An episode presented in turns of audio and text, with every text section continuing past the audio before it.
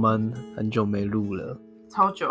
对，因为我们想说，我们想要先有一些生活上的感触之后，再来跟大家分享。嗯，那今天这个题目呢，我身旁的两个值得尊敬的长辈，那为什么会有这个感触？是因为最近很多自己的亲人，嗯，的同辈的兄弟姐妹们，嗯，然后他们结婚了。当然，这其中就是我去了很多场合嘛，然后当然也遇到很多很久不见的长辈们，然后也都让我唤起了我小时候的那些记忆。嗯，然后那些记忆就是，哎，这些长辈啊，有一些很特别的的状况，可是在我小时候。我没有很很发，就是我没有去发现这些状况，因为对我来说，他们就是一些对我很好的一群长辈，可能会买玩具给我啊，会陪我玩，嗯嗯，对。然后结果呢，当呃比较长大之后，然后其实一直以来都在忙工作的事情，然后直到最近这些场合再次遇见他们的时候，才让我有一些感触。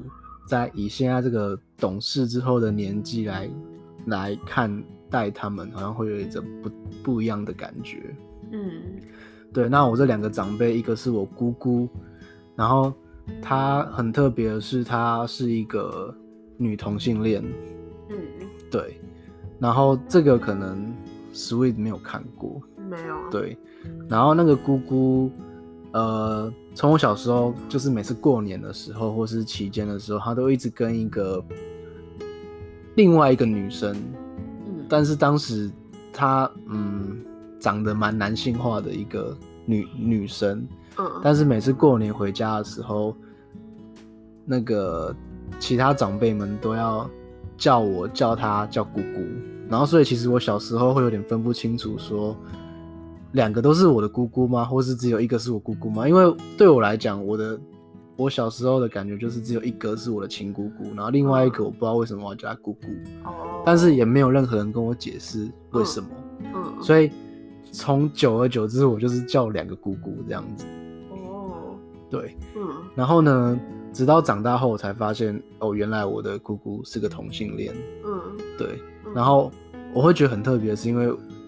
呃，我的家人没有特别的跟我解释这件事情，嗯，然后也没有就是在可能在我感觉上也没有特别排斥，嗯，就很让我意外的是，原来我从我小时候我就开始接触到近两年比较比较有争议跟敏感的话题，嗯，对，然后我我对于这个看法也是就是。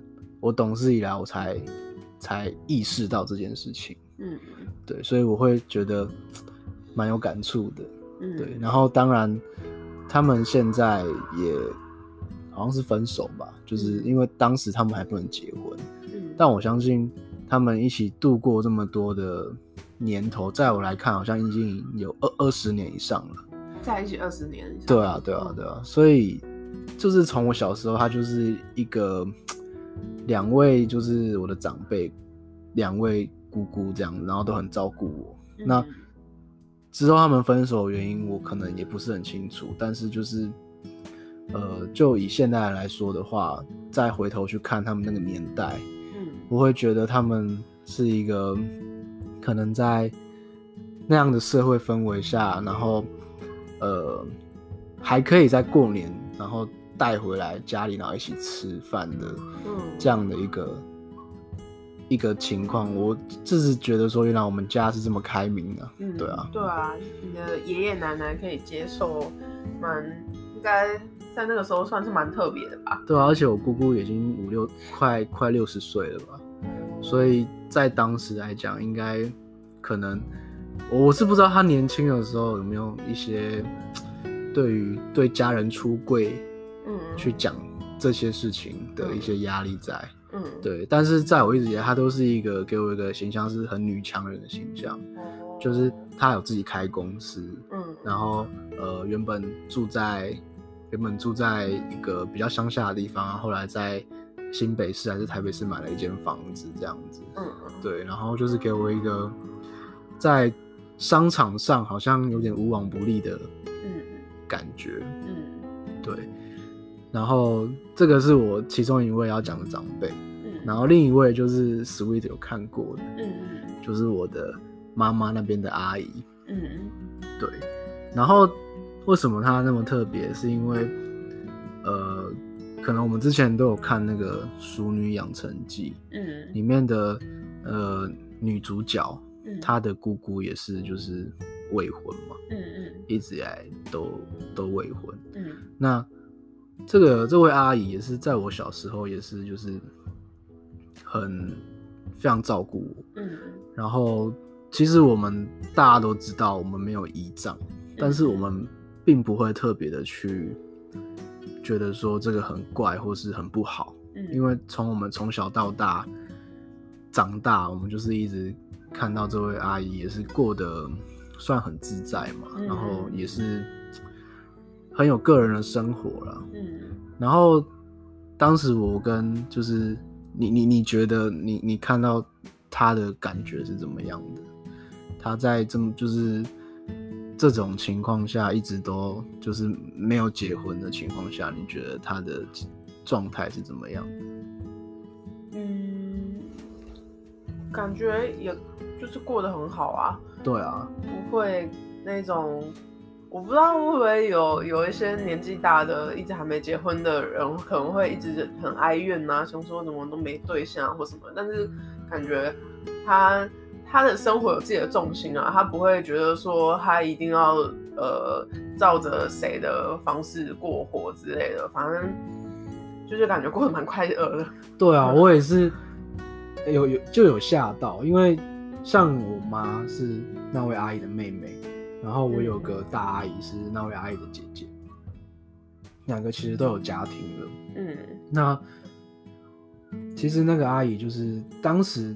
就有稍微耳闻一些长辈们说，那个阿姨想要留下来陪阿妈，哦，就是陪那个妈妈那边的妈妈这样子。嗯。然后我当时并不觉得这有什么奇怪，嗯，但是直到我长大后，我才发现这是一个一个在心灵上跟生活上都非常大的一个挑战，嗯，因为你可以。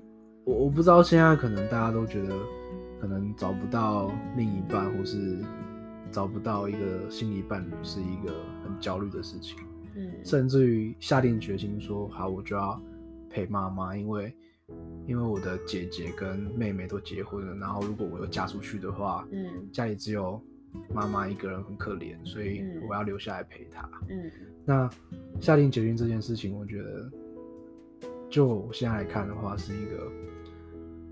蛮令人尊敬的一个决定，嗯，对。然后我还记得那时候我们去参加我表弟的婚礼嘛，嗯，对啊。然后我们就跟他提到，因为那天真的很冷，然后我们就跟他提到说，哎、欸，今天阳明山在下雪然后说他可以，我就说他可以去看，嗯。结果他就，你还记得他讲什么吗？忘了。他就很帅气的说，他三十年前就去看过。哦，你有记得吗？哦，好像有有印象。嗯。对啊，然后我就觉得，就是都做自己想做的事情，然后很、嗯、很自在啊，然后对啊，看起来也蛮开心的。嗯，对，然后眼看着我们这群小毛头们也慢慢结婚了，这样子，嗯，然后给我们一些祝福，这样，嗯，对啊，所以今天只是来分享。就是我近期来的感触，这样。嗯，那你觉得从他们这两位的我刚介绍的背景故事中，你有想到什么事情吗？嗯，但其实我也没有很认识他们，所以我觉得至少他们可以很有自信，或是很很安然的度过他们的生活，我觉得就是一件。很棒的事情了吧？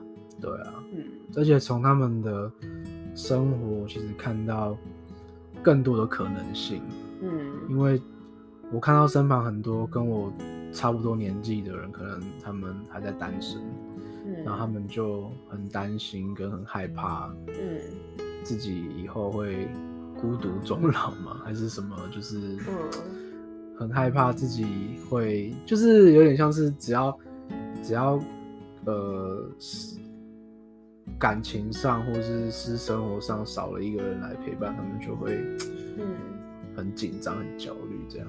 嗯，但是从这两位长辈的故事来看，我是觉得，嗯，好像很多事情没有你想的那么的坏，也没有你想的好像就是会变得很糟的那种感觉。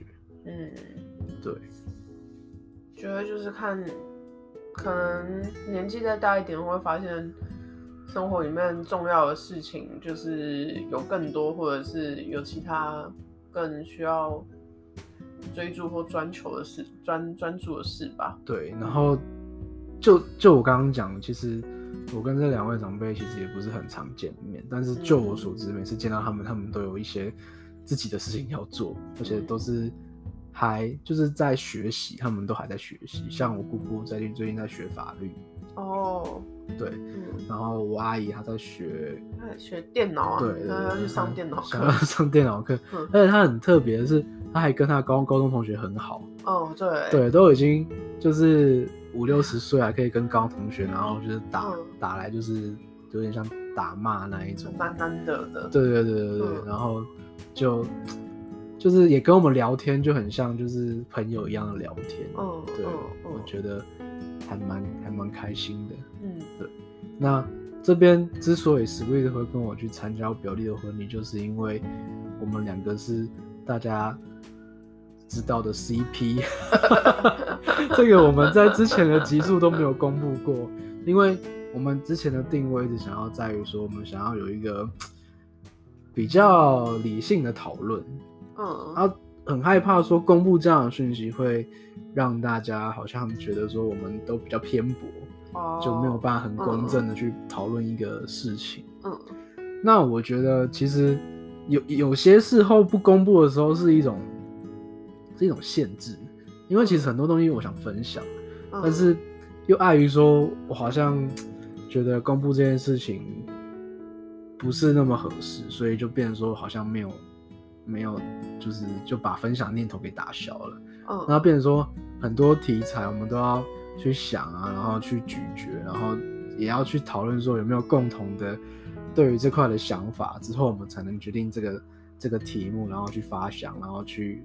录 podcast，嗯，对，那这也限制我们的创意了，嗯，对，所以我希望说把这个资讯跟大家讲，那以后就是我们可能会有很多比较轻松，然后生活的题材，像是 Sweet 很喜欢做菜，嗯，然后我自己就是平常可能有在健身运动之类的，然后我们也会去找一些好吃的餐厅，我们两个。